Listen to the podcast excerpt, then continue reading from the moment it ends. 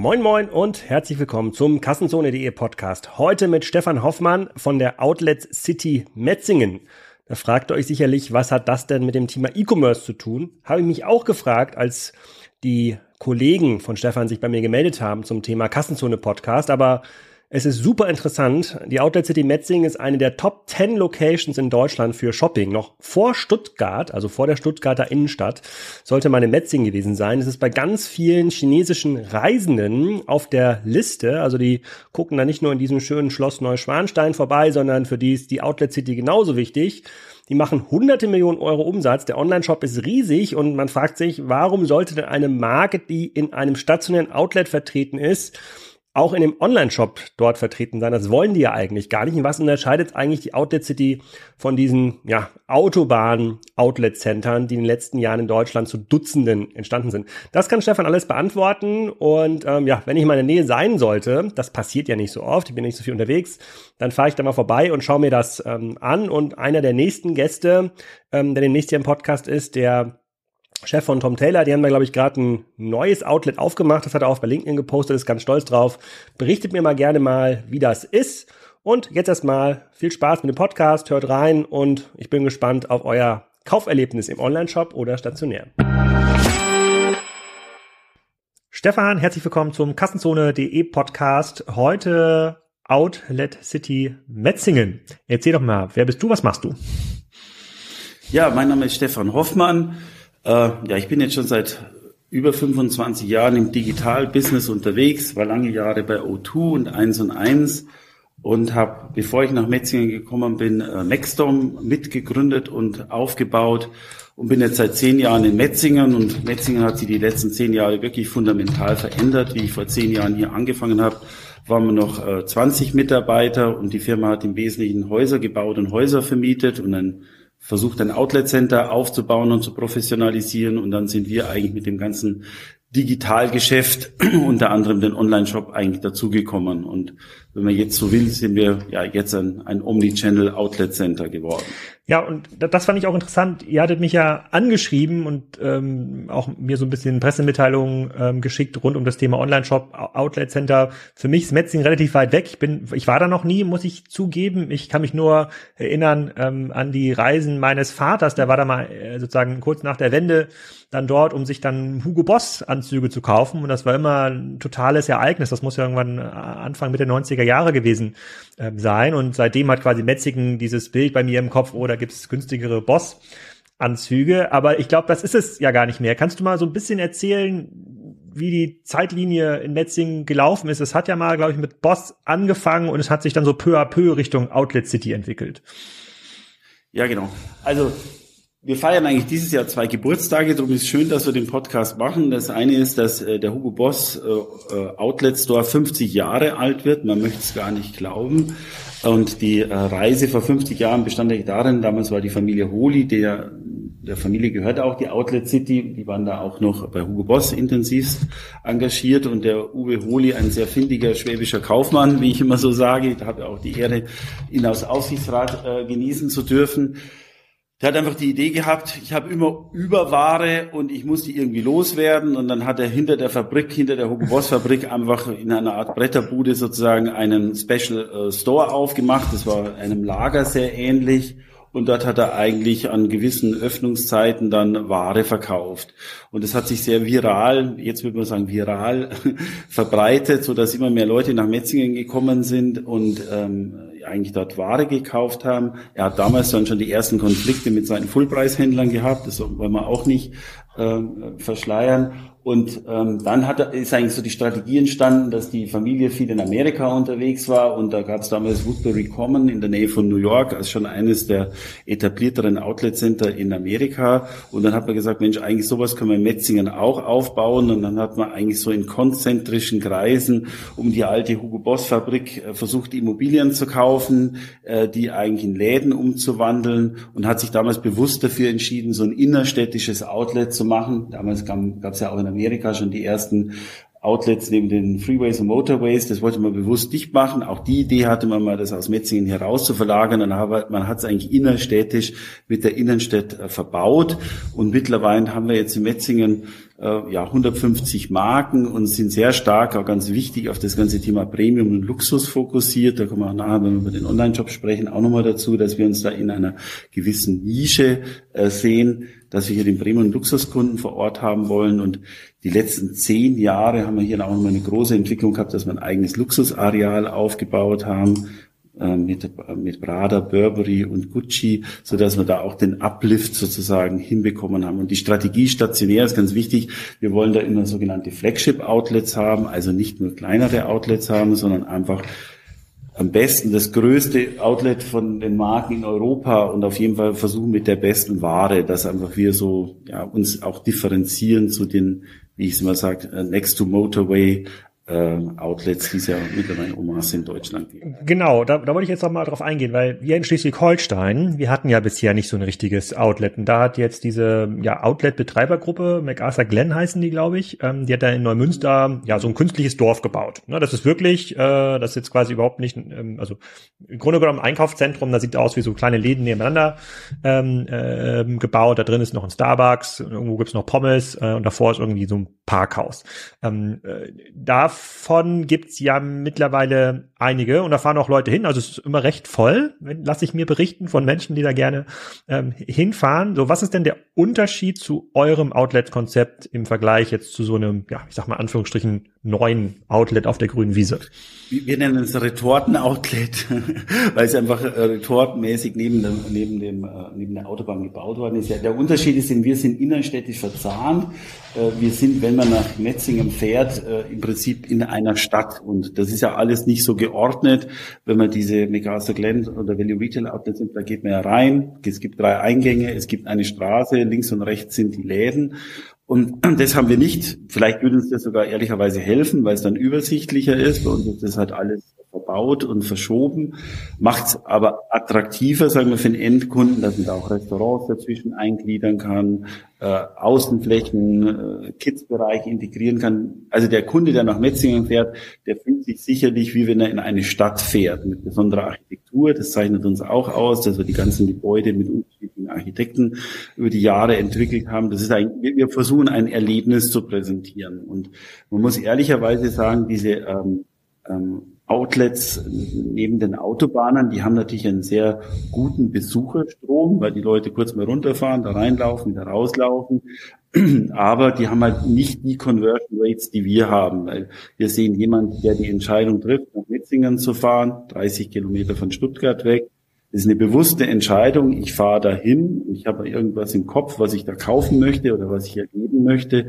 Und darum haben wir Gott sei Dank ganz andere Conversion Rates und im Resultat dann auch sozusagen vom Umsatz sind wir sicherlich mit in, in Deutschland der absolute Marktführer. Ja. Was ist denn der Umsatz von so einer Outlet City? Über den äh, konkreten Umsatz sprechen wir sehr ungern. Aber so Größenordnung, Aber, damit man sich so vorstellen kann.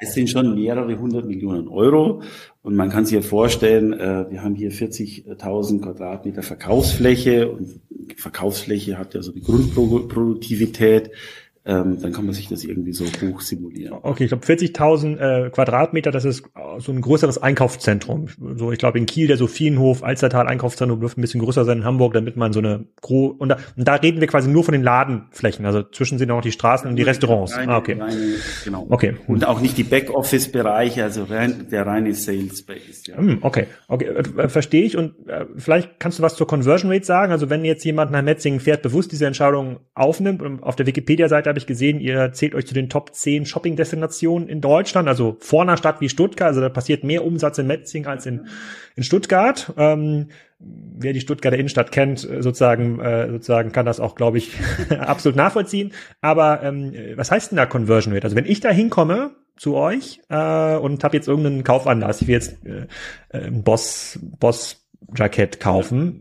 Wie viel Umsatz mache ich denn da oder wie hoch ist die Wahrscheinlichkeit, dass ich mit überhaupt Umsatz also, rausgehe? Also, was man sagen kann, ist, dass wenn ein Kunde nach Metzingen fährt, dann geht er durchschnittlich in sieben bis acht Läden und in jedem Laden hat er die übliche, sage ich mal, Conversion Rate, die man im Retail-Business so kennt, äh, zwischen 20 und 30 Prozent, so dass man sagen kann, jeder, der nach Metzingen fährt, kauft mindestens einen Laden ein. Hm. Und wie viele Besucher im Jahr kommen dann nach Metzingen? Also und, äh, und es gibt ja auch normale Bewohner, wenn ich es richtig verstanden habe. Also wenn es eine richtig in der Stadt ist, äh, die ziehen wir mal ab. Aber wie viele Leute kommen denn dahin? Also rund äh, 4,5 Millionen Besuche pro Jahr haben wir was bei uns ganz wichtig ist, ist der internationale Gast. Ja, also das Ker der Kern, das Kernbusiness ist schon so, dass so ein, so ein Outlet Center einen, einen, einen Umkreis hat, wo die Leute, die Deutschen oder uns auch die Schweizer äh, Kunden kommen, so ein Radius um 200 Kilometer. Aber was das Schöne ist, dass Metzingen im internationalen Umfeld eine sehr gute Reputation hat, unter anderem auch in den Luxusmarken. Also wir machen fast äh, 40 Prozent des Umsatzes äh, oder haben wir mal gemacht, so muss man es mal sagen, mit internationalen Gästen, die uns Corona-bedingt jetzt leider mehrheitlich ausgeblieben sind. Da spielen die Chinesen eine sehr zentrale Rolle oder im weitesten Sinne Asiaten, dann der arabische Raum und der russische Raum. Und wie man sich aktuell vorstellen kann, haben wir natürlich der, das russische Geschäft ist äh, zum Erliegen gekommen. Das chinesische Geschäft oder das asiatische Geschäft nach wie vor sehr schwierig, weil die Chinesen mhm. auch immer noch nicht reif, reisen dürfen. Gott sei Dank haben wir momentan in dem arabischen Umfeld eine ganz gute positive Entwicklung, ja, dass die schon wieder sehr äh, reiselustig sind und die Araber nicht mehr nur in den heißen Sommermonaten aus äh, Saudi-Arabien unter anderem flüchten, sondern jetzt im Frühjahr auch in München und in Metzingen aufschlagen. Mhm. Und, und für diese internationalen Gäste, vielleicht, da sind wir wirklich auf der Landkarte so verankert, äh, da gibt's München, Neuschwanstein und Metzingen. Ja, und in den chinesischen Ach, witzig. Tourismusreisen ja? so eine ganz witzige Geschichte, dass, dass äh, Metzingen dort bekannter ist als die Stadt Stuttgart. Ja. Ja, ja, hätte ich, nicht, hätte ich nicht gedacht. Ja, es gibt, gut, es gibt da in Österreich auch dieses Retortendorf, was danach gebaut worden ist in Hongkong. Ich ja, glaube, das ist, Tirol dann, ja. See, ja. ja, genau. Ich glaube, die, ähm, äh, mir fällt der Name gleich wieder ein, da war ich mal, ich war ganz erstaunt, ich wusste das nicht. Äh, und dann, da gab es riesige Busparkplätze auf so einem, in so einem ganz kleinen Dorf und da sind dann Leute einen Kilometer weit dahin gelaufen, weil das in Hongkong nachgebaut worden ist. Also ziemlich strange, aber ja, interessant, wenn jemand da in, in Asien losfliegt und sagt, okay, ich möchte äh, Metzingen, Neuschwanstein in München sehen. Das, äh, ja gut, das bildet das das, ähm, das eine, prägt das Bild ähm, natürlich. Ja, und das ist natürlich, muss sagen, da gibt es auch zwei Arten von Chinesen. Also der eine, der halt in einer Reisegruppe kommt, dann sind wir halt in, der, in, der, in, dem, in dem Reiseplan mit integriert. Neuschwanstein, Rottenburg gibt's auch noch und Metzingen. Und dann gibt's ja, was wir immer mehr merken, den individualreisenden äh, Chinesen, der sich dann über die App halt selbst durch Deutschland steuert. Und da ist für uns ganz wichtig, dass wir halt in diesen gängigen Apps, äh, WeChat unter anderem halt präsent sind als Destination,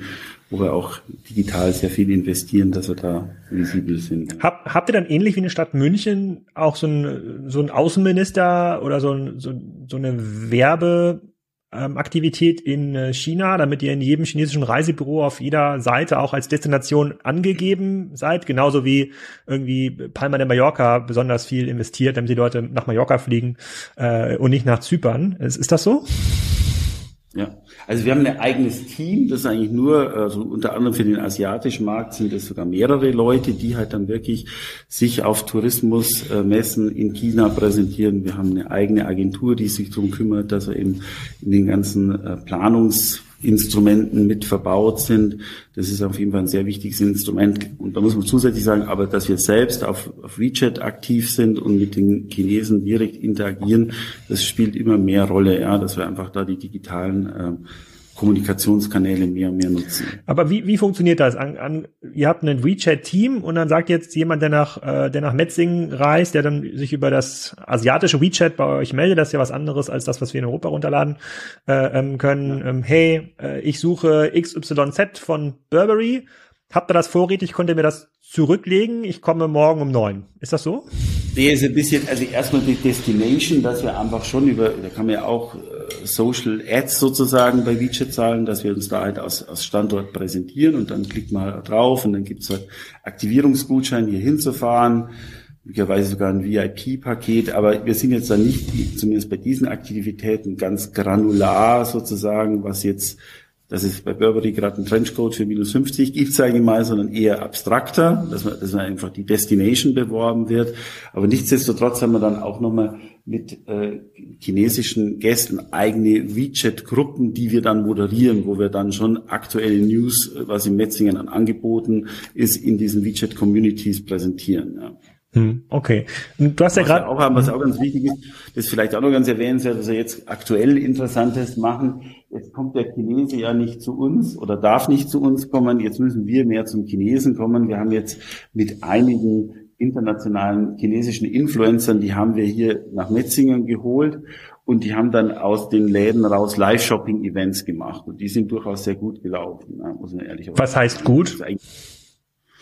Na gut, schon, dass wir da x Prozent des täglichen Umsatzes dann über so ein, so ein Live-Shopping machen können. Also das ist schon für uns ein, ein sehr wichtiges Geschäft geworden. Ja. Und auch die chinesische Community in Deutschland, die für die Chinesen at home einkauft, ist für uns auch eine sehr wichtige Geschichte. Ja. Das heißt, da steht dann ein Influencer aus China, hat dann sein Handy aufgebaut oder seine Kamera, wie auch immer das äh, funktioniert, mit dem Ringlicht und hält Produkte von, keine Ahnung, Michael Kors oder Burberry in die Kamera und dann sagen Leute im Live-Chat, möchte ich kaufen? Kauf, kauf, kauf. Und dahinter steht dann schon jemand und sagt, äh, hier, ja. okay. Ja. Ja, also, also man hört, das hört sich immer dramatischer an, Live-Shopping, aber es ist wirklich genauso simpel, wie du es gerade beschrieben hast. Denn, äh, ein Ständer, wo das Mobile Phone draufsteckt, äh, Video an, Produkte ins Bild und im Chat läuft bye, bye, bye. Und wie viele, wie viele Leute gucken das dann? Die hat schon, eine, also die hat mehrere, also die, die machen, die, also die eine, die letzte, die jetzt da war, die hat äh, mehrere Communities, die sie je nach Zielgruppe praktisch aufschalten und da sind dann schon mehrere tausend Leute dabei, aber die macht wirklich sehr signifikant Umsatz, ja abgefahren. Da kann sich QVC wahrscheinlich noch eine Schneide, Scheibe von abschneiden von dem, äh, von, von dieser Art des Verkaufs. Und du hast ja gerade schon gesagt, es gibt so eine Schwemme an Retorten-Outlet-Centern. Ich kann das jetzt nicht zeitlich einordnen, so gefühlt ist in den letzten 15 Jahren eine ganze Menge äh, entstanden. Das erzeugt bei mir den Eindruck, dass das jetzt nicht mehr so super attraktiv ist. Es geht so ein bisschen dieser, dieses exklusive, dieses Schnäppchengefühl verloren, äh, weil bei MacArthur ähm, Glenn zum Beispiel sind ja immer dieselben Marken, ist immer derselbe Aufbau, die sind meistens auch direkt, ähm, haben die gleichen Locations in verschiedenen Centern. Ja, da ist dann, äh, ähm, da ist dann Marke A immer neben Marke B, weil sich halt so bewährt hat vom, vom Umsatz. Wie gucken denn Marken auf diesen Markt? Du hattest initial berichtet, dass es am Anfang schon Konflikte gab, ja, sozusagen in dem, mit den, äh, mit den verschiedenen Vertriebskanälen. Ist das mittlerweile anders? Es ist, ich sag mal so, wie das Outlet-Geschäft entstanden ist, ähm, vor 25 Jahren, da war es wirklich noch, dass eben ein, ein Full-Price-Business war und das Off-Price-Business in Anführungszeichen noch ein bisschen verboten war. Dann hat sich aber in dem ganzen Modehandel sehr viel verändert, dass das Full-Price-Business oftmals gar nicht mehr so Kauf ist, dass ein Fullpreishändler Ware kauft und verkauft, sondern die Marken haben mittlerweile ganz viel Consignment oder Concession-Geschäft bei den großen Händlern. Das heißt, am Ende der Saison, die Ware, die sozusagen nicht abverkauft wird, muss die Marke wieder zurücknehmen. Dann hat die halt Ware da und die muss irgendwo in Geld transportiert werden. Und dann sind einfach die Outlet Center relevant, weil die Ware dort eingeschleust wird und am besten so still und leise, wie es irgendwie geht. Und darum punkten wir ehrlich gesagt aus Metzingen da auch ganz gut, weil wir halt schon ein bisschen, äh, ich sage mal, off-road sind, ja, und da in, in, einem, äh, in einem versteckteren Konstrukt sozusagen sehr gut Geschäft machen können. Und dadurch, dass sich das ganze Geschäft so entwickelt hat, eine Marke würde ohne, also eine internationale Marke, die wirklich im mehreren hundert Millionen Bereich oder Milliarden Bereich Umsatz macht, die, die kann ohne Outlet-Geschäft einfach gar nicht mehr existieren. Ja, also die Marken, internationale Top-Marken, die machen ja teilweise 30, 40 Prozent ihres Umsatzes eigentlich in Off-Preis-Kanälen. Ja. Aber sind das dann wirklich Restanten, die dann über den normalen Normalpreishandel eben nicht weggehen oder produzieren die extra dann schon für die Outlets? Beides, würde ich mal sagen. Da gibt's immer unterschiedliche Mischquoten. Äh, ich sage ganz oft mal so, dass die jetzt nicht unbedingt komplett Outlet-Ware produzieren, sondern alte Topseller für den Off-Preis-Kanal nochmal mit auflegen, ja, damit einfach ein gutes Warenbild entsteht, das dann wiederum die Longtail-Ware auch wieder einfacher verkauft. Ja. Hm. Aber äh, es gab, ich habe den Wikipedia-Artikel zu euch mal durchgelesen, da gab es natürlich dann auch sozusagen Kritik von den anliegenden Innenstädten. Ja, äh, Stuttgart ist, glaube ich, da natürlich ähm, direkt betroffen, die dann sich da äh, Sorgen machen, wie denn, äh, wie denn ihre Innenstadtkarriere ist. Und ihr habt ja, was ist das, Reutlingen, also so zwei, drei kleinere Städte sind Reutlingen und Tübingen, das sind eigentlich so die beiden Innenstädte, die, muss man ehrlicherweise sagen, sehr kritisch auf uns schauen, mhm. historisch, weil die halt denken, wir ziehen, also Reutlingen ist hier auch 20 Kilometer entfernt, Tübingen 30, 35 Kilometer, die denken halt, dass wir der Innenstadt sozusagen Power entziehen und den normalen Händler äh, sozusagen schädigen. Und da sind wir eigentlich sehr stolz, dass wir das sehr sicher sind, dass wir es nicht machen, weil ich habe gerade die Geschichte über diese internationalen Gäste gehabt. Bei uns ist ja eher der Weg, wir, die Marke Metzingen, wir haben Traffic auf unserer Web Website aus 180 Ländern. Ja, also die Marke Metzingen, Outlet City Metzingen ist wirklich eine internationale Marke und internationale Destination Marke. Wir, wir versuchen und bringen eigentlich den internationalen Gast nach Metzingen. Und dann ist es eigentlich für uns Zukunft sehr wichtig, dass man mit den Innenstädten, zum Beispiel Tübingen ist ja, hat ja auch eine Heritage, äh, sage ich mal, aus historische Universitätsstadt, dass wir dann solche internationale Gäste unter anderem auch nach Tübingen bringen können und wir gemeinsam aus dem Gast sozusagen ähm, ja, Umsatz rauswirtschaften können. Aber ich kann zumindest nachvollziehen, dass jetzt der Tübinger Fendi-Händler oder, oder Armani-Händler schon ein, ein Thema hat, weil wer würde denn in Tübingen zum Full Price dort äh, äh, Le Creuset Töpfe und Pfannen kaufen oder Armani ähm. Ja, nur dann, wenn er das entsprechende Angebot bei euch nicht findet, oder? Ja, ja aber ehrlich gesagt, ich glaube gar nicht, dass wir, dass wir sozusagen derjenige sind, der da am meisten abzieht, sondern eigentlich das komplette Online-Geschäft, was ja im Luxusbereich auch mehr und mehr entsteht, das ist sicherlich für, für so einen Händler, der dann am Sonntag nicht geöffnet haben darf, was ja in, traurig, in Deutschland immer noch ein trauriges Thema ist oder auch limitierte Öffnungszeiten hat, da ist der Onlinehandel, ich sag mal, noch viel ich sag mal, äh, ja, bedrohlicher als das, was wir in Metzinger machen. Ne? Mhm. Okay, verstehe ich. Wir wollen uns auch gar nicht jetzt. Auch sagen, die Innenstädte jetzt in Reutingen, Tübingen und dann im Finale, die sind auch gar nicht auf Luxus spezialisiert. Da gibt es auch Händler, die Luxus haben. Klar, ähm, wir haben jetzt ein Prada Flagship Outlet, ein Burberry Flagship Outlet, das ist schon klar, aber das ist einfach eine ganz andere Story, die wir eigentlich erzählen. Mhm. Okay, wir wollen uns auch gar nicht so sehr auf das Problem der Innenstädte äh, ähm, versteifen. Die haben, glaube ich, noch ganz andere ähm, sozusagen äh, Issues, aber ich kann nachvollziehen, dass es da den einen oder anderen äh, gibt, der das nicht so cool, der das nicht so cool findet. Ähm, widmen wir uns mal diesen Online-Aktivitäten. Als du vor zehn Jahren dann gekommen bist, hattet ihr noch keinen Online-Shop, korrekt? Nein. Okay, und dann hast du. Ehrlicherweise ja. muss ich sagen, bin ich auch mit einer gewissen digitalen Naivität hierher gekommen. Ich selbst komme nicht aus dem Fashion-Geschäft, habe halt digital Plattformen aufgebaut. Ich habe gedacht, da kommst du jetzt nach Metzingen, da gab es damals jetzt nicht 150 Marken, sondern 70, 80. Man geht zu den Marken und sagt, hurra, hurra, wir haben jetzt einen Online-Shop, äh, da könnt ihr noch mit 20, 30 Prozent mehr Umsatz machen, können wir die Ware schon mal mitnehmen und verkaufen und dann kriegt das Geld überwiesen. Das war die Naivität. Und da habe ich mich, muss ich ehrlicherweise sagen, grundlegend geirrt, weil einfach die Marken ähm, damals überhaupt noch nicht so weit waren. Die waren in ihrem Fullpreisgeschäft noch nicht sortiert. Welche Rolle eine eigene, ich sage mal, Marke.com E-Commerce Vertikalstrategie führt. Da gab es die Zalandos und die ganzen Marktplätze in, noch nicht in der Form. Und dann kommen wir sozusagen mit dem Ansatz Off-Preis Internet das war ungefähr so wie vor 25 Jahren nach dem Motto, brauchen wir überhaupt Outlets? Ja, ähm, deshalb muss man jetzt ehrlicherweise sagen, hat sich die letzten 10, 11 Jahre jetzt schon geändert. Wir haben uns da sauber stabilisiert, aber wir haben mit einem anderen Geschäftsmodell gestartet als ursprünglich gedacht. Wir wollten eigentlich nicht in die Warenverantwortung, sondern wir wollten die Waren- und Preisverantwortung beim, bei der Marke haben und wir wollten die digitalen Services des Verkaufens, Logistik und so weiter anbieten.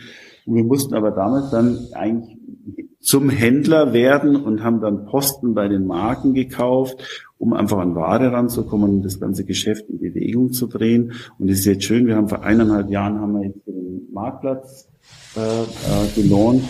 Das ist jetzt eigentlich die eigentliche Strategie, dass wir Plattformen sind und eigentlich für die Marken Ware vertreiben oder präsentieren, dass wir da jetzt die, diesen ursprünglich strategischen Weg wieder einschlagen können. Aber was halt, was auch ein Key Learning war, weil du vorher gesagt hast, äh, es ist ja alles transparent. Also wir sind ja ein, ein geschlossenes System, ein geschlossener Club. Man muss sie bei uns äh, registrieren, um sozusagen an die Ware dranzukommen. Das ist auch sehr, sehr wichtig, weil wir einfach vermeiden wollen, dass diese Off-Preis-Ware frei im Internet unter anderem bei Google Shopping erscheint. Das ist eigentlich den Marken sehr, sehr wichtig, dass das in so einer Community äh, stattfindet und dass die Ware mit den Preisen eigentlich nicht, nicht, nicht durchs Internet gleitet. Okay, ihr, habt, ihr seid also vor zehn Jahren gestartet und musstet dann zu einem, keine Ahnung, Karl Lagerfeld gehen oder Michael Kors und sagen, ähm, gib mir mal eine Palette Ware. Und dann habt ihr mit dem eigenen Online-Shop gestartet. Ist das immer noch so? Also müsst ihr, seid ihr quasi immer noch Händler oder seid ihr mittlerweile Plattform? Genau, also wir machen ja mittlerweile 30 Prozent des Umsatzes in Netzingen online und die Mehrheit dieser 30 Prozent ist definitiv schon, dass wir in dem Kaufmodell mhm. drin sind, aber wir haben eben zusätzlich noch andere Modelle, unter anderem ein Consignment-Modell, wo die, die Marke uns die Ware gibt, auch in unser Central Warehouse ähm, und, und wir die Ware dann in integrierten äh, Multi-Brand-Paketen vertreiben können. Und jetzt zusätzlich bauen wir das ganze Marktplatzthema auf, wo die Marke eigentlich mehr selbst fulfillt aus ihren eigenen Läden, teilweise sogar aus Metzingen heraus oder aus ihren Warehouses.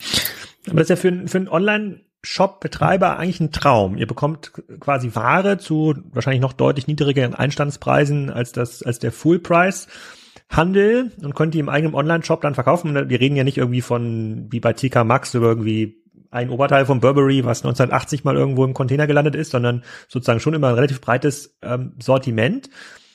Und wenn man das jetzt ordentlich bewerben würde bei Google, wäre mein naives ähm, Verständnis, dann müsste doch mal eine Mega-Conversion auf dem, auf dem Shop ähm, haben. Und du hast gerade gesagt, 30 Prozent der Outlet City passieren schon online, wenn ihr mehrere hundert Millionen macht, je nachdem, wie man mehrere hundert Millionen interpretiert, sozusagen könntet ihr auch schon über 100 Millionen im Online-Shop äh, machen. Wie geht denn das? Woher kommt denn dann der Traffic? Ja, also das, die, die, unsere Kern ich sag mal, Vermarktungsstrategie, dass er eben nicht mit den Marken-Keywörtern hausieren, sage ich mal, wie ein Zalando das macht, ein About You oder auch ein Bräuninger, sondern wir, wir werben vor allem sozusagen die Outlet City Metzingen als Destination, versuchen Traffic auf die Webseite zu bringen. Sie haben mittlerweile auf outletcity.com fast 50 Millionen Visits, das kann man so sagen. Und dann versuchen wir sozusagen den Kunden in diese Clubregistrierung zu bringen. Und die Clubregistrierung bei uns ist einerseits, dass ich dann online einkaufen kann, aber auch ein registrierter Metzingen-Kunde bin, mit dem wir auch stationär arbeiten können. Okay, das heißt, wenn ich jetzt auf, wenn ich jetzt auf eure Webseite gehe, nur mal die Customer Journey zu verstehe, sozusagen ich gehe jetzt auf Boss, so, da sehe ich so einen, sagen wir, das sieht jetzt nicht besonders schön aus, aber so einen äh, Herren Regular Fit Twillhemd, sieht aus wie so ein Schiedsrichter-Trikot bei der NFL, kostet 69 Euro statt 99, da klicke ich mal jetzt drauf. Kann ich da irgendwas machen schon mit? Das ist jetzt zum Beispiel etwas, das war auch eine Herausforderung, die wir definitiv haben, dass wir natürlich im stationären äh, Geschäft teilweise andere Ware haben als die, die wir online haben. Also das, was du jetzt gerade gedrückt hast, das war eine Promotion wahrscheinlich, wenn ich es richtig verstanden habe, für hm. ein, ein stationäres Piece. Ah, steht Angebote vor Ort. Ja, stimmt, steht hier. Ja. ja. Das ist auf den ersten Blick für dich natürlich challenging. Versteht der Kunde, was ist vor Ort, was ist online? Ähm, haben wir ursprünglich auch, muss man sagen, ehrlicherweise schon äh, gewisse, äh, ge gewisse ja, Herausforderungen gehabt. Mittlerweile haben wir aber gelernt, der Kunde ist sozusagen der Kunde, der online einkauft, der ist in einer ganz anderen Denkrichtung. Ja, der sitzt am Sonntag zu Hause, kriegt ein Newsletter, hat irgendeinen Bedarf, äh, loggt sich bei uns online ein oder ist Auto eingeloggt und kauft da, weil wir Newsletter Promotions machen.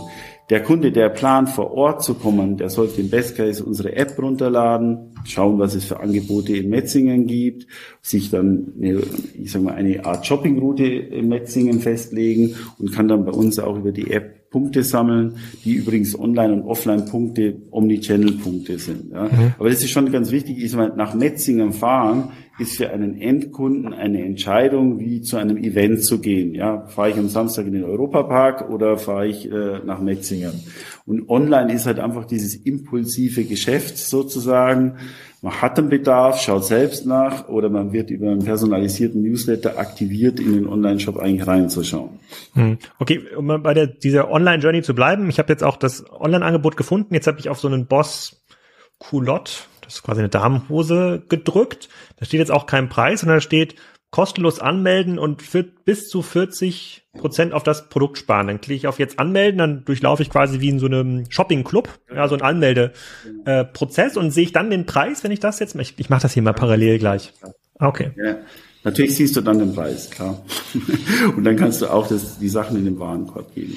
Ah, okay. Und so macht ihr das quasi wie die Shopping-Clubs, sperrt ihr quasi Google aus, ja, und damit auch Google Shopping und, äh, und erlaubt quasi damit den Marken, dass sie so ein bisschen ihre, ja, ihre Preispolitik online nicht komplett zerstören, weil es dann irgendwie minus 50, minus 80 Prozent Angebote überall geht. Aber du sagst, dass dieser, das, was ich jetzt gerade gemacht habe, mich jetzt hier anmelden, da was kaufen, dass das schon zu, du willst ja nicht genau die Umsätze sagen, aber das sind, da reden wir schon über einen sehr, sehr großen Online-Shop, sozusagen möglicherweise über 100 Millionen Euro von Menschen, die diesem Shopping-Prozess so nachgehen. Und, ja. Und folgt das auch der Shopping-Club-Logik? Habt ihr dann jede Woche Nein. neuen Newsletter, wo es dann irgendeine Marke beworben wird? Ja, nee, also ehrlich gesagt, Ganz ursprünglich haben wir das auch mal auf dem Radar gehabt, dass wir solche Flash-Sales machen. Ja, mhm. wir machen natürlich Sale-Kampagnen, macht ja jeder, du musst Bewegung in einem Online-Shop haben, aber dieses, du hast jetzt drei, vier Tage Ware live, äh, die countdowned und dann ist die Ware wieder weg. Da haben wir auch historisch ein bisschen gelernt, dass der Metzinger Kunde halt einfach gewohnt ist, ich habe Marken im Überblick, ich habe Ware, ich filtere, ich selektiere und wenn ich da hingehe, dann ist was da genauso wie in Metzingen auch was da ist. Darum haben wir dieses ganze Flash-Sale-Modell sozusagen nicht im, im, im Kernfokus. Da gibt es schon mal aktionistische Sale-Kampagnen oder Special Sales, aber dass die Ware dann nach, nach einem Push wieder verschwindet, das machen wir nicht, weil wir ja aus meiner Sicht, so ich weiß nicht, wie du siehst, die ganzen großen Shopping-Clubs, die es vor fünf bis zehn Jahren noch gab, die sind ja alle in, in dem Sinn gar nicht mehr so richtig äh, präsent. Die einzigen, die jetzt in dem ähnlichen Umfeld unterwegs sind, sind Best Secret, das sicherlich ein, ein, ein starker Wettbewerber von uns ist und eigentlich wir. Ja. Würdest du denn sagen? Wir folgen jetzt nicht diese harten flash sale Aber würdest du denn sagen, dass ein Kunde, der bei euch online einkauft, dass die Schnittmenge zu so einem Best Secret Kunden schon groß sein kann? Also wenn es ein reiner Online-Kunde ist, jemand, der jetzt nicht so oft nach Metzingen kommt, ist, spricht ihn quasi ein ähnlicher USP an? Sicherlich gibt es da Schnittmengen, außer Frage, aber wir sehen halt, die Marke Metzingen ist nochmal ein bisschen anders präsentiert. Also Best Secret kommt da sehr stark so ein bisschen aus der Schustermann und Bornstein Community aus München. Da gab es ja früher mal die Schustermann Card, die sie die letzten 15 Jahre hochgemacht, äh, hochgeentwickelt hat, über auch sehr stark viral über Deutschland. Wir, wir sehen bei uns schon, dass einfach die Marke Metzingen der Kerntreiber ist. Und da sind wir eigentlich sehr stolz, dass die Marke Metzingen deutschlandweit eine sehr gute Bekanntheit hat, ja, und das ist auch so ein bisschen, wie wir angefangen haben, den, diesen, ich sag mal, Closed Job zu bewerben, dass wir bewusst gar nicht ich sag mal, in das, in das Online-Marketing hier in die Region massiv reingegangen sind, sondern eher, ich sag mal, die weiter weg Kunden aktiviert haben, weil wir historisch wussten, es gibt halt Hamburger Kunden, die fahren zum Skifahren äh, nach Lech und biegen mal in Metzingen ab und fahren dann weiter und dann gedacht, wenn der schon in Metzingen Affinität hat, dann kann man den auch Metzingen nach Hause bringen, dass er seine zwei Hemden dann auch mal online kaufen kann. Und dafür fährt er sicherlich jetzt nicht nach Metzingen. Die Strategie ist eigentlich ganz gut aufgegangen, dass wir stationär sozusagen eine sehr enge Glocke um Metzingen haben, zumindest für die deutschsprachigen Gäste.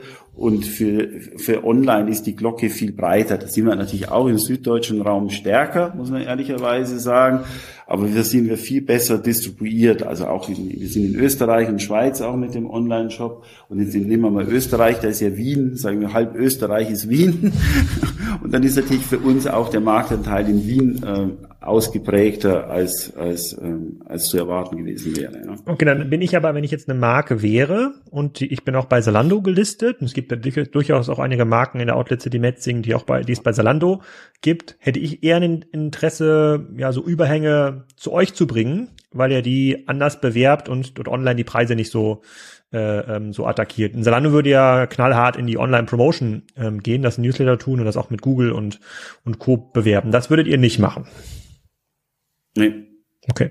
Also wir bewerben schon ab und an auch mit Marken bei Google, speziell wenn die einen Laden vor Ort haben, weil wir auch bei Google Maps und so weiter präsentiert sein wollen, aber diese harten, ich sag mal, harten SEA-Kampagnen, die ein Zalando fährt oder ein About You, das, das machen wir nicht. Hm und es gibt ja bestimmte Marken, für die ist ja Outlet oder Off-Price nichts. Ja? Rolex zum Beispiel. Ich habe noch nie einen Rolex äh, sozusagen mal, äh, Händler in so einem Outlet-Umfeld gesehen. So, wo fängt das denn an? Wo, wird, wo sagt denn eine Marke, du hast jetzt ja Prada gerade genannt, ja, wir müssen das ja, mitgeben. Haben wir zum Beispiel auch nicht im Online-Shop. Das ist jetzt auch kein Geheimnis. Ja. Also man muss sagen, je luxuriöser, desto desto schwieriger online. Aber ich glaube auch da, das ist für mich nur eine Frage der Zeit. Ja, äh, weil du siehst, die Generation Z, die, die kauft ja intensivst äh, mittlerweile Luxus und wenn ich mit der Generation Z zusammenarbeiten will, dann muss ich sowieso Full Price online sein und dann muss ich über die Zeit auch wenn ich Überhänge habe, Off-Price sein. Und ich glaube immer, wir punkten da als kleiner Nischenplayer ganz gut, weil wir da in einer Community, in der registrierten Kunden, still und heimlich eigentlich Geschäft machen könnten, dass das Fullpreis-Geschäft nicht in der Form äh, torpediert, wie wenn ich jetzt ein offener Online-Shop wäre und Prada, äh, Prada Schuhe oder Prada Bag Keywords buchen würde. Ja. Mhm.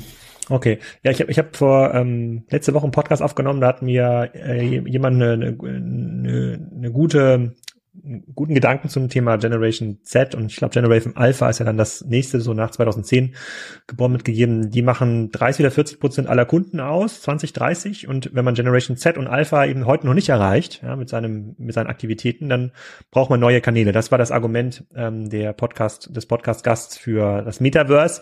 Da bin ich nicht 100 Prozent sicher, ob ich das jetzt mitgehen würde. Ähm, ähm, aber von, bei euch habe ich auch noch keine Aktivitäten gesehen, dass die, die Outlet City im Metaverse nachzubauen. Ja, das sind auch äh, Ideen, die wir irgendwo haben. Aber jetzt müssen wir erstmal unser äh, Basisgeschäft hinbekommen, als wir gerade vorher gesagt haben. Jetzt haben wir einen Marktplatz gelauncht, den müssen wir jetzt mal richtig äh, in Bewegung finden. Da sehen wir auch positive Entwicklung, auch was interessant ist, dass wir da bewusst jetzt mal nicht nur, wir haben ja online äh, deutlich mehr Marken als stationär. Wir haben 350 Marken online und 150 Marken stationär, weil wir bewusst online mittlerweile nutzen, um zu testen, ob die Marke in die Community passt. Und im Zuge dessen, als wir den Marktplatz gelauncht haben, haben wir jetzt, machen wir auch mal ein bisschen Experimente der Sortimentserweiterung. Das ist mal Thema äh, zum Beispiel Schmuck, Kosmetik und Home and Living, was wir auch in Metzingen vor Ort haben, in kleineren Dosierungen, dass wir das online jetzt auch mal anbieten, um einfach dann mal Cross-Selling-Effekte zu sehen. Ich möchte einfach schauen, dass wir mit, mit einem Order-Prozess natürlich so viel Warenkorbumsatz wie möglich machen.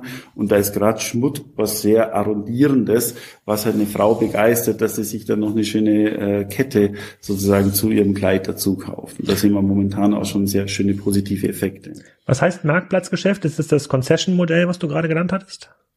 Ja, also, die Mark also der Unterschied zwischen Marktplatz und Concession ist, beim Marktplatz vermitteln, also, der, der, also wir stellen die Ware online, die Bilder und Texte kommen von der Marke. Die Marke, also der Kunde checkt bei uns aus und wir übergeben eigentlich die Order an die Marke und die Order macht die Logistik und auch die Retourenbearbeitung. Wir machen halt Payment und Customer Care. In dem Consignment-Modell ist es so ähnlich. Da hat auch die Marke die Waren an Preishoheit, was Luxus- und Premium-Marken das sehr wichtig ist, dass sie sich selbst die Preisstrategie definieren können. Bei Consignment liefern wir aber aus und wir haben so ein Pufferlager. Das macht deshalb Sinn, weil wir in unseren Bestellungen durchschnittlich drei bis vier Marken pro Bestellung haben. Und wenn ich halt alles über den Marktplatz abwickle, kriegt der Kunde halt drei bis vier Pakete. Und das macht jetzt für longtailige Ware Sinn, sage ich mal, aber für jetzt drehende Ware, blaue Poloshirts und Jeans macht es einfach sehr viel Sinn, dass das aus unserem Central Warehouse kommt, damit wir auch da ein bisschen der Nachhaltigkeit entgegenkommen und auch dem Kundenwunsch, weil der Kunde, ich habe gerade neulich habe meine Controllerin hat mir wieder eine Geschichte erzählt, der hat bei Zalando bestellt acht Teile und acht Pakete bekommen. Mhm. Das ist halt auf Dauer nicht das, was der Endkunde eigentlich so, so gerne erwartet. Genau, und dann irgendwie vier von den acht Paketen dann irgendwie alte Schuhkartons ja. nochmal neu zusammengeklebt. Nicht so ein cooles Markenerlebnis, sozusagen in den vielen modernen nee. Marktplätzen. Das, ähm, das stimmt. Wir wissen ja, dass von den Paketretourenrate ist überall, was ich so weiß, 70, 80 Prozent. Dann gehen von den acht Paketen, sagen wir wieder sieben Pakete zurück. Das ist ja einfach also in unserer nachhaltigen Welt muss man ehrlicherweise da schon genau hinschauen, wie, was man da strategisch macht. Hm. Also online boomt ja dann bei euch, was ja erstmal, wenn man an das Thema Outlet City Metzing denkt, äh, nicht direkt vermuten würde. Ähm, wie entwickelt sich denn aber dann der stationäre Handel, also das, wofür er eigentlich steht als Outlet City? Ist wahrscheinlich jetzt gar nicht so einfach rauszurechnen, der Corona-Effekt mit den fehlenden ähm, Gästen aus, aus Asien, aber wenn man das jetzt mal so ein bisschen sozusagen glättet und so langsam geht's Reisen wieder los. Jetzt gerade nicht aus China, da ist ja wieder Lockdown, aber ähm, wie siehst du da die Entwicklung der stationären Umsätze bei euch? Also die, die haben sich jetzt Q1 hat sich eigentlich sehr gut entwickelt, muss man ehrlicherweise sagen. Da haben wir online eher größere Probleme gehabt, wie alle Online-Player. Da ist der Online-Markt halt jetzt über zwei Lockdown-Quartale, äh, ich sag mal, hochgeblastet war und jetzt das Wachstum einfach nicht mehr gegeben war. Aber stationär haben wir eigentlich in Q1 eine gute Entwicklung gehabt. Wir haben jetzt natürlich die Planung, dass sich das durch die Reisetätigkeiten, wovon Metzingen immer partizipiert, wenn Deutsche äh, nach Süddeutschland fahren, dass sie da partizipieren, wir hoffen auch, dass die internationalen Gäste wieder kommen. Für uns ist einfach das Referenzjahr. Wir möchten gerne an das Jahr 2019, was praktisch vor Corona war, jetzt sukzessive uns wieder ranroppen. Wir haben mal in der Zwischenzeit, das ist bei dem stationären Geschäft auch ganz wichtig, hier auch nochmal weitere Flächen geschaffen, ein eigenes Areal eröffnet. Da muss man auch immer ein bisschen aufpassen, wenn man Umsatz vergleicht, wenn ich natürlich mehr Fläche hm. habe diese Flächeneffekte auch wieder rausrechnen. Aber in der Summe sind wir jetzt in Q1 sehr zufrieden gewesen. Wir sehen halt, der Ukraine-Effekt, der hat zum Beispiel online brutal reingehauen. Also, also erstmal war der Corona-Effekt schon mal so, dass die Corona-Welle nicht mehr weiter, äh, weiter hochgelaufen ist. Und wir haben wirklich an dem Tag des, des Kriegsstartes sofort gesehen, dass online der Traffic um 15 Prozent eingebrochen ist. Das hat sich jetzt fast vier Wochen gebraucht, dass sich das wieder ein bisschen nach oben geschwommen hat, dass diese Angstszenarien aus den Köpfen der Leute rausgehen und wir dann davon ähm, hoffentlich jetzt wieder partizipieren können. Mhm. Aber wenn man es flächenbereinigt bis 2019 betrachtet, da haben ja die meisten Innenstädte in Deutschland ja schon einen deutlichen Drop gesehen. Also flächenbereinigt war es ein deutliches, ähm, deutliches Minus. Ich glaube, so ähm, gerade so halten konnten den Umsatz konnten die äh, Shopping Center, ja, weil das, weil das natürlich gemanagte Flächen sind, aber die Innenstädte haben, haben schon netto netto verloren. Ähm, wenn ihr so netto netto anschaut bis 2019, von welchen Wachstumsraten sprechen wir denn da? Ein Prozent, zehn Prozent, 15 Prozent? Also kann man ehrlich gesagt, das muss man auch wieder Marke für Marke ausschauen. Also wir hoffen auf, also wir gehen, das vielleicht immer ganz wichtig, perspektivisch, auch für das stationäre Geschäft von einem deutlichen Wachstum aus. Ja. Also wir, wir sind jetzt nicht in der Welt, dass wir sagen, 2019 nehmen wir jetzt einen Laden 2019 das muss sich irgendwie seitwärts entwickeln. Wir wollen mehr Leute nach Metzingen führen. Wir wollen einfach höhere äh, Conversion Rates erzeugen. Also wir gehen in den kommenden Jahren auch stationär von einem sehr deutlichen Wachstum aus. Mhm. Aber ist das denn, wenn der stationäre Handel in der Innenstadt zurückgibt, dann absorbiert ihr doch Teil dieses Handels, weil das Kunden irgendwie besser anspricht, offensichtlich. Die fahren ja lieber nach Metzingen genau. als in eine, als in die Stuttgarter Innenstadt, die halt total unsortiert und unübersichtlich äh, ähm, ähm ist. Das, das verstehe ich, aber. Hm.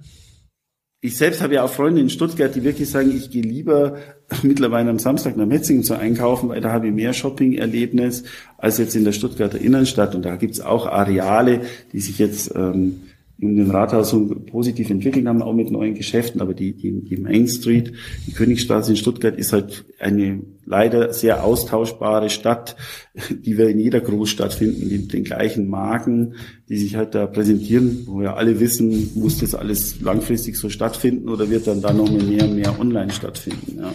Und wir wollen eigentlich Metzingen wirklich eine Erlebnisstadt werden. Ja, wir haben jetzt Events mit Künstlern, wo wir hier Ausstellungen machen. Wir machen gerade mit dem Europapark zusammen so ein Augmented Reality Event, wo man so ein ja, virtuelles Erlebnis äh, haben kann.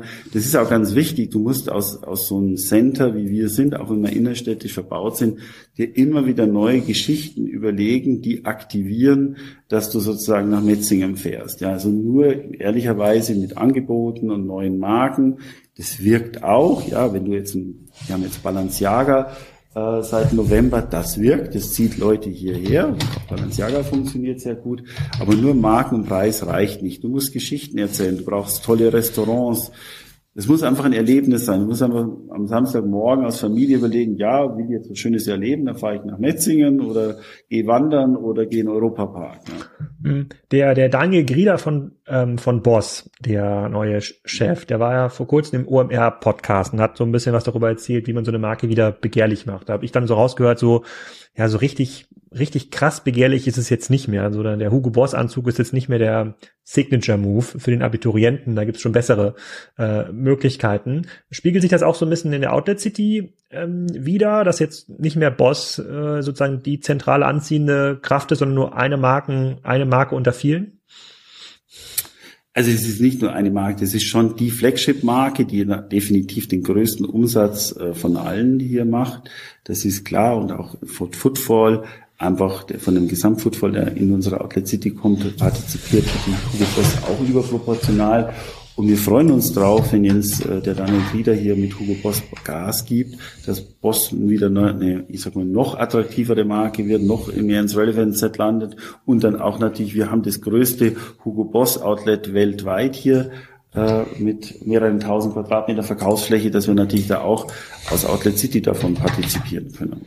Und orientiert die Marke auch stark an Jüngere, da sind wir wieder bei dem Generation Z-Thema. Äh, für meine Kunden, äh, für meine Kinder, die äh, 18 und 20 sind, die intensive TikTok-Nutzer sind, für die ist plötzlich Hugo Boss was, was für sie vorher nicht unbedingt eine relevante Marke war, zumindest ist die Marke bei denen angekommen. Ja. Hm.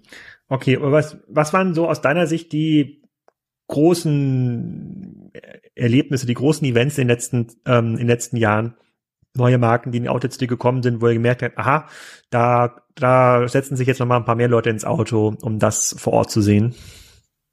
Also was man ganz klar sagen muss, ähm, das, ähm, äh, vor rund zehn Jahren haben wir dieses Luxusareal aufgemacht, wo wir Burberry, äh, wo Burberry hatten wir schon, wo wir Prada und Gucci nach Metzingen geholt haben. Das hat einfach uns nochmal anders positioniert und das sind jetzt auch nicht so kleine Prada und Gucci Lädchen, sondern das sind richtig große Flagship Stores, die unique äh, sind. Also das hat die Outlet City äh, definitiv nochmal verändert. Und dann haben wir hier direkt vor der Tür jetzt diesen Hugo Boss Platz äh, aufgemacht vor zweieinhalb Jahren. Das Ende 19, das hat auch nochmal sehr viel gechanged, ja, äh, weil das neue Hugo Boss Outlet, das wir hier haben, jetzt eigentlich State of the Art Outlet ist, auf einer Fläche ist und wirklich auch innen sehr reprä repräsentativ ist. Da würde man sagen, dass, wenn man jetzt sowas gibt's einfach weltweit nirgendwo, muss man ehrlicherweise sagen so eine äh, Flächengröße und auch eine, eine Dichte an Ware. Und da haben wir drumherum eben auch jetzt hier Gastronomie und weitere Marken angesiedelt. Das war sicherlich jetzt vor zweieinhalb Jahren, äh, September 2019, auch nochmal ein riesen, riesen Schritt, den wir gemacht haben. Ja. Mhm. Wie, wie viele Restaurants gibt's denn in eurer City? In dem, in dem Arthur McLennan Outlet, was ich auch kenne in Neumünster, da gibt's glaube ich nur eins oder so anderthalb, wenn man den Starbucks mitzählt. Wie ist das denn bei euch? Bei uns muss man das ja dadurch, dass wir innerstädtisch verbaut sind, muss man sagen, was ist uns und was ist Stadt. Also die, die bei uns mit betreut werden, sind eigentlich fünf Restaurants. Und da haben wir bewusst auch ein bisschen drauf geschätzt in die Mannigfaltigkeit. Direkt unter mir ist die sogenannte Almresi. Die haben wir so ein bisschen eröffnet für unter anderem für unsere internationalen Gäste, dass sie so ein German Event oder Bavarian Event haben können. Da gibt es äh, eigentlich so ja, aus äh, österreichisches Skihüttenkonzept, sage ich mal, äh, was wir machen. Dann gibt's aber bei uns auch klassisch natürlich ähm, ein italienisches Konzept, das machen wir mit der Lausteria und auch ein asiatisches Konzept, wo wir ganz viel Bowls und Sushi haben, wo wir jetzt sagen, unsere Generation so ein bisschen ansprechen, die halt sehr gern asiatisch essen. Da sind wir natürlich auch permanent dann optimieren. Wir bauen jetzt gerade eine schöne Champagnerbar in dem Luxusareal, äh, wo man dann halt den, den Luxusgast ein bisschen binden können, dass er am, am, am Samstag hier gerne herfährt, sich mit seinen Freunden da reinsetzt und mal ein Gläschen Champagner trinkt. Hm. Wenn ich mir so die äh, Customer Journey für den chinesischen Kunden anschaue, so ihr habt jetzt was online verlängert, ich kann jetzt auch online via WeChat unter der outletcity.com Brand vergünstigte Prada Accessoires kaufen, würde es da nicht auch Sinn machen, sich in dieser Customer Journey offline zu verlängern, also am Münchner Flughafen, äh, im internationalen Terminal, neben dem Gebrüder Heinemann Store noch so einen kleinen Outlet City Store zu bauen? Ehrlicherweise, solche Ideen diskutieren wir schon. Wir kommen aber dann ganz oft wieder zu dem Schluss, Metzingen ist so unique, ja, dass man das nicht so einfach nachbauen kann. Du hast ja vorher so Beispiele gesagt, was die Chinesen gerne zu Hause nachbauen. Auch da, ehrlicherweise, gab es schon mal Gespräche, äh, so ein Metzingen irgendwo real irgendwo nachzubauen. Aber das ist alles so unique hier mit diesem Hugo Boss Kernel, die besondere Lage, dass wir eben 30 Kilometer vor Stuttgart sind, unterhalb von der Schwäbischen Alb, ähm, dass das eigentlich ich würde es nie langfristig ausschließen, aber es ist jetzt, wir haben momentan, muss man aktuell sagen, natürlich müssen wir jetzt das stationäre Geschäft wiederbeleben, ja. Da sind wir intensiv dran. Online haben wir jetzt auch eine sehr kritische Phase hinter uns, weil einfach die Corona-Welle uns in eine Galaxie gehoben hat, in der wir erst uns mal stabilisieren äh, äh müssen. Da haben wir momentan nicht den Fokus auf solche Erweiterungen. Aber wo ich stark dran glaube, wir müssen aus Marke Metzingen voll digital präsent sein bei den ganzen asiatischen Gästen, weil die werden die Anzahl der alleinreisenden Asiaten, wenn jetzt wieder die Grenzen aufgehen, die wird mehr und mehr zunehmen, die sind gebildeter, die sind eh schon digital und da musst du einfach auf der auf der Landkarte Germany als ganz großes Fleck eingerammt sein, dass wenn, wenn du nach Deutschland fährst, dann musst du im Metzingen gewesen sein und das nach Hause posten, was die auch sehr gerne machen. Yes, I did it. Okay, dieses Dorf in Österreich, was nachgebaut wurde, ist, äh, das heißt ähm, Hallstatt ähm, übrigens. Also wer mal im, im Salzkammergut sein sollte, soll sich, muss sich das unbedingt mal anschauen. Also jetzt nicht wegen dem Dorf, das ist jetzt gar nicht so, ja, das ist ein ganz normales Dorf am See. Gibt's ja einige in Österreich, aber der Touristen, äh, die Touristenströme dort sind schon extrem äh, ähm, spannend. Ähm, äh, dann noch mal eine Frage. Ihr habt an angefangen mit Boss, Escada, Job. So, hast du denn über die Jahre dann, sind doch bestimmt schon die eine oder andere Marke sind dann wieder rausgegangen, weil sie es vielleicht als Marke nicht ja. geschafft haben oder weil sie in diesem Off-Price-Segment äh, ähm, gesagt haben, das ist nichts, womit wir uns identifizieren können, wir wollen was anderes machen. Ich, ich weiß, gibt es Escada überhaupt noch?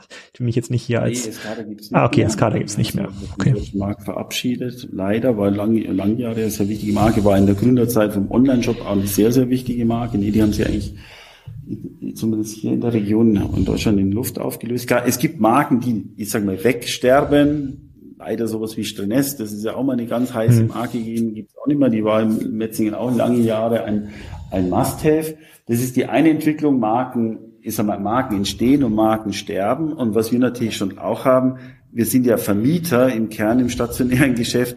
Wir müssen natürlich Produktivitäten erzeugen. Und wenn eine Marke nicht die Produktivitätsgrenze erreicht, die für uns relevant ist, dann müssen wir uns von der Marke auch trennen. Oder wir müssen die erstmal verlagern, dass sie besseren Footfall bekommt äh, und wir höhere Produktivitäten bekommen. Und da gibt es auch einige Beispiele, wo man halt aber auf Dauer nicht zusammengepasst hat. Ja. Und gibt es dann Marken, die gerne nur in so einem Outlet-Center wie euch oder meinetwegen auch MacArthur Glenn anfangen wollen, also jetzt Marken, die online entstehen, ähm, die dann sagen, oh, bevor wir jetzt irgendwelche Flagship-Stores in Innenstädten bauen, macht es doch total Sinn, uns irgendwo in die Nähe zu setzen von äh, Prada und Michael Kors und Co. Und dann können wir online auch wieder mehr verkaufen, weil das ist ja ein sehr, sehr attraktives Umfeld. Bis ich dieses Umfeld in der Königstraße in Stuttgart finde, Holger Blecker würde dem wahrscheinlich widersprechen von, von Bräuniger, aber trotzdem ist das wahrscheinlich ja gar nicht so unattraktiv als eine neue hochwertige Online-Marke einfach mal einen Store bei euch aufzumachen, um dann den Online-Traffic wieder anzusteigen. Ja, haben wir auch. Wir haben, also da gibt's eigentlich alles, sage ich mal, dass sie frische Marken reinnehmen, die sich dann, ich sag mal, aus dem Outlet-Markt oder Off-Preis-Markt auch in den Full-Preis-Markt positiv raus, rausentwickeln. Ja. Ja, und kontrolliert ihr das auch, dass die Angebote bei euch wirklich deutlich besser sind, was es im Full-Price-Markt gibt. Zum Beispiel, ich glaube, ihr habt zum Beispiel diese Marke, diese mit diesem Fun, hatte ich vorhin schon mal gesagt, wie hieß denn mal, La, La Crozette oder sowas, heißt das, die ich bisher nur im Outlet-Bereich gesehen habe. Ich habe nur nirgendwo anders gesehen. Da habe ich das Gefühl, die kommen quasi, das ist so eine Fake-Streichpreis-Strategie. Ja, die sagen immer 300 Euro irgendwie hier für den Bräter und dann gibt's den im Outlet halt für 100, 120, wo ich sagen würde, das, das zerstört ja so ein bisschen das Outlet-Markenbild. Also unsere, wir haben ja ein eigenes Retail-Team, das die Marken betreut. Wir machen da auch Mystery Shopping, wir messen das alles, das ist ja eigentlich das Versprechen, dass wir mindestens minus 30 äh, Prozent unter UVP verkaufen. Das ist online sehr wichtig. Das ist ich sage mal, der Kernel unserer Marke, wenn man so will. Und stationär auch, das überwachen wir auch. Da gibt es dann manchmal Irrläufer, dann muss man da wieder nachsteuern. Aber das ist schon ein, sehr, sehr zentrales Thema. Ja. Mhm. Und dann vielleicht nochmal zum Schluss äh, nochmal dieser Channel-Konflikt. So am Anfang gab es den Kanalkonflikt, sozusagen Off-Preishandel versus normalen Hohlpreis, äh, Hohl, Hohlpreisgeschäft. Jetzt auf eurer Webseite sehe ich sozusagen zwei Marken, den Online-Shop und die Outlet City Metzing. Die sind auch immer noch getrennt. So ich kann mir vorstellen, dass wenn es am Anfang schwer war mit dem Online-Shop, ähm, gibt es mittlerweile Marken, die, da werdet ihr vom Online-Retail-Team betreut, ja, die, die da, da verkauft quasi an den, an die Online-Shop-Gesellschaft, ähm, Outlet City.com wird dann, geht dann, ja, Prada jetzt nicht, ist ein schlechtes Beispiel, aber La Crusette und sagt hier, hier ist die Ware, die ihr verkaufen ähm, könnt. Das ist vielleicht sogar ein anderes Team als das Retail-Team in der City ähm, betreut. Wie weit passt das mittlerweile zusammen? Wie viel Aufklärungsgespräche musst du in deinem sozusagen täglichen Business noch machen? Genau, also wie, wie, gesagt, wie ich vorher gesagt habe, wir haben eine Schnittmenge von Marken, wo wir, wo wir on und offline sind. Und da gibt es Mustermarken, die wirklich Metzingen so sehen. Da gibt es Metzingen 1, das ist der stationäre Laden, und Metzingen 2, wirklich so in deren Systeme, das ist der Online-Shop. Und dann managen die selbst Ware hin und her und sagen, das tut man in Metzingen 2, danach in Metzingen 1 und so weiter. Das ist so der, der Best Case. Da gibt es eine internationale Marke, die macht es seit zehn Jahren hochprofessionell und hat dann auch jetzt online mit uns eine tolle äh, äh, Geschichte geschrieben. Dann gibt's Marken sozusagen, wo wir online im Kaufmodell sind und stationär im Retail-Geschäft sind. Da versuchen wir uns zu synchronisieren, aber da kommt es einfach dazu, dass online andere Ware ist als, äh, als stationär, vielleicht auch die Preishomogenität nicht immer gegeben ist, weil wir als Händler ja die eigene Preishoheit haben und dann gibt es sozusagen reine Online-Marken, die wir nur online haben und auch reine Offline-Marken oder On-Site-Marken, die wir nur haben. Die werden dann jeweils von getrennten Teams äh, gemanagt. Das Ziel ist eigentlich schon, alles sozusagen zusammenzuführen, so in dem Zielhafen Metzingen 1, Metzingen 2, das ist integriert, integriertes Kundenerlebnis.